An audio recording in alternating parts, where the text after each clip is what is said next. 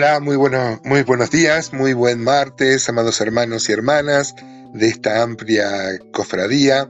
Ya por estos lados estamos entrados en, el otoño y esto se refleja en mi voz nasal, en, la congestión que suelen acompañar estos cambios de clima. El verano se había despedido con jornadas muy calurosas y bueno, eh, cuesta adaptar el cuerpo sin que haya una congestión.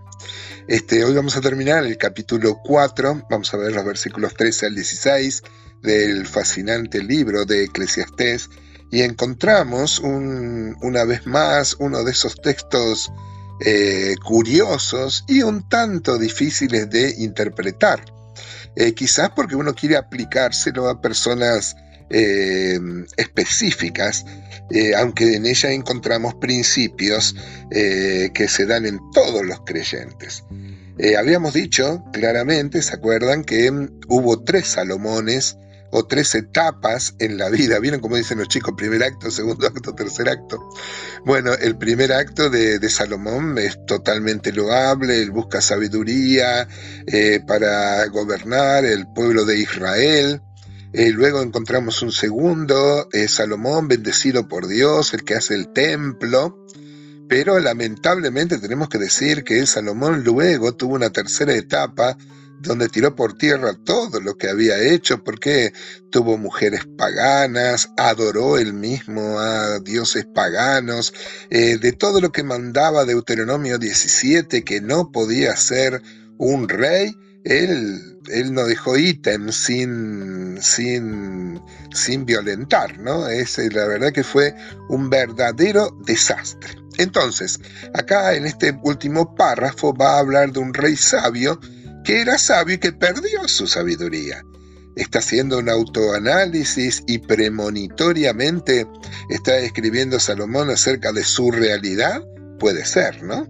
Y si no, bueno, encontramos, como dije, principios que se dan en, muchos cristianos, uno hace memoria y puede recordar muchos, muchos realmente, y lamentablemente, tengo que decirlo, yo puedo recordar muchos hermanos que empezaron muy bien su carrera cristiana, empezaron muy fieles a Dios, pero luego, bueno, tomaron otras decisiones y realmente eh, algunos llegaron a ser una apóstata eh, del mismo nivel que Salomón. Es realmente este, increíble, aunque increíble no sería el adjetivo más, más calificado porque es totalmente creíble.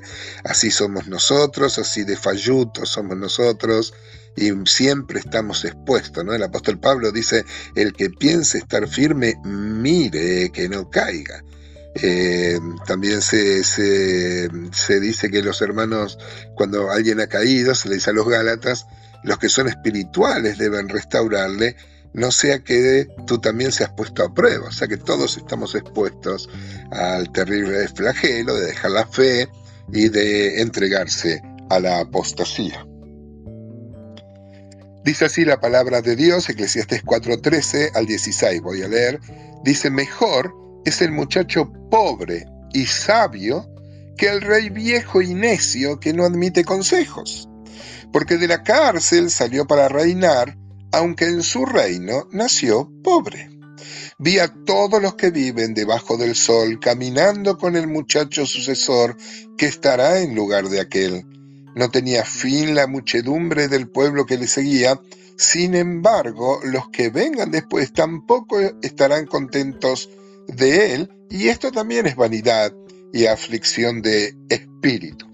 Antes había, había, había dicho Salomón que el cordón de tres dobleces, que hablaba del vínculo social, de la, del trabajo en equipo, mancomunadamente, acá aparece un hombre solo, que queda solo, que no acepta ni consejos, y él ve vanidad en todo esto y también ve en un, en un sucesor al trono que nació pobre, dice, bueno, Saúl también nació pobre, este, José, por ejemplo, eh, estuvo en la cárcel y de ahí llegó a ser el segundo después de Faraón. Dios tiene sus planes y sus propósitos. Es difícil saber en quién está pensando este Salomón, eh, o si verdaderamente, como decíamos eh, al comienzo, está hablando eh, premonitoriamente, proféticamente, de su propia realidad, ¿no? Cuando este, recuerdan que mm, Salomón, por sus desvaríos, por sus este, infidelidades a Dios, Dios le va a romper el reino y le va a dar diez tribus a un hombre llamó Jeroboam, que había sido siervo de él. O sea, esto también se podría aplicar al, al, caso de, Jeroboam, eh, que Jeroboam se salvó de la cárcel porque dice la Biblia que Salomón quiso matar a Jeroboam cuando supo que Dios le mandó un profeta, un tal Ahías. Este, esto está contado en Primera Reyes 11. Ahí Ahías este, lleva una capa nueva y se encuentra con Jeroboam, que era un siervo, un esclavo, un ministro de obras públicas que tenía Salomón. Y, este, y Ahías, el profeta, va a cortar eh, su capa nueva en 12 partes, le va a dar 10 partes a él, diciendo que Dios le dice que eh, iba a desmembrar el trono de, eh, Salomón y 10 tribus eh, iban, iban a, ser gobernadas por Jeroboam.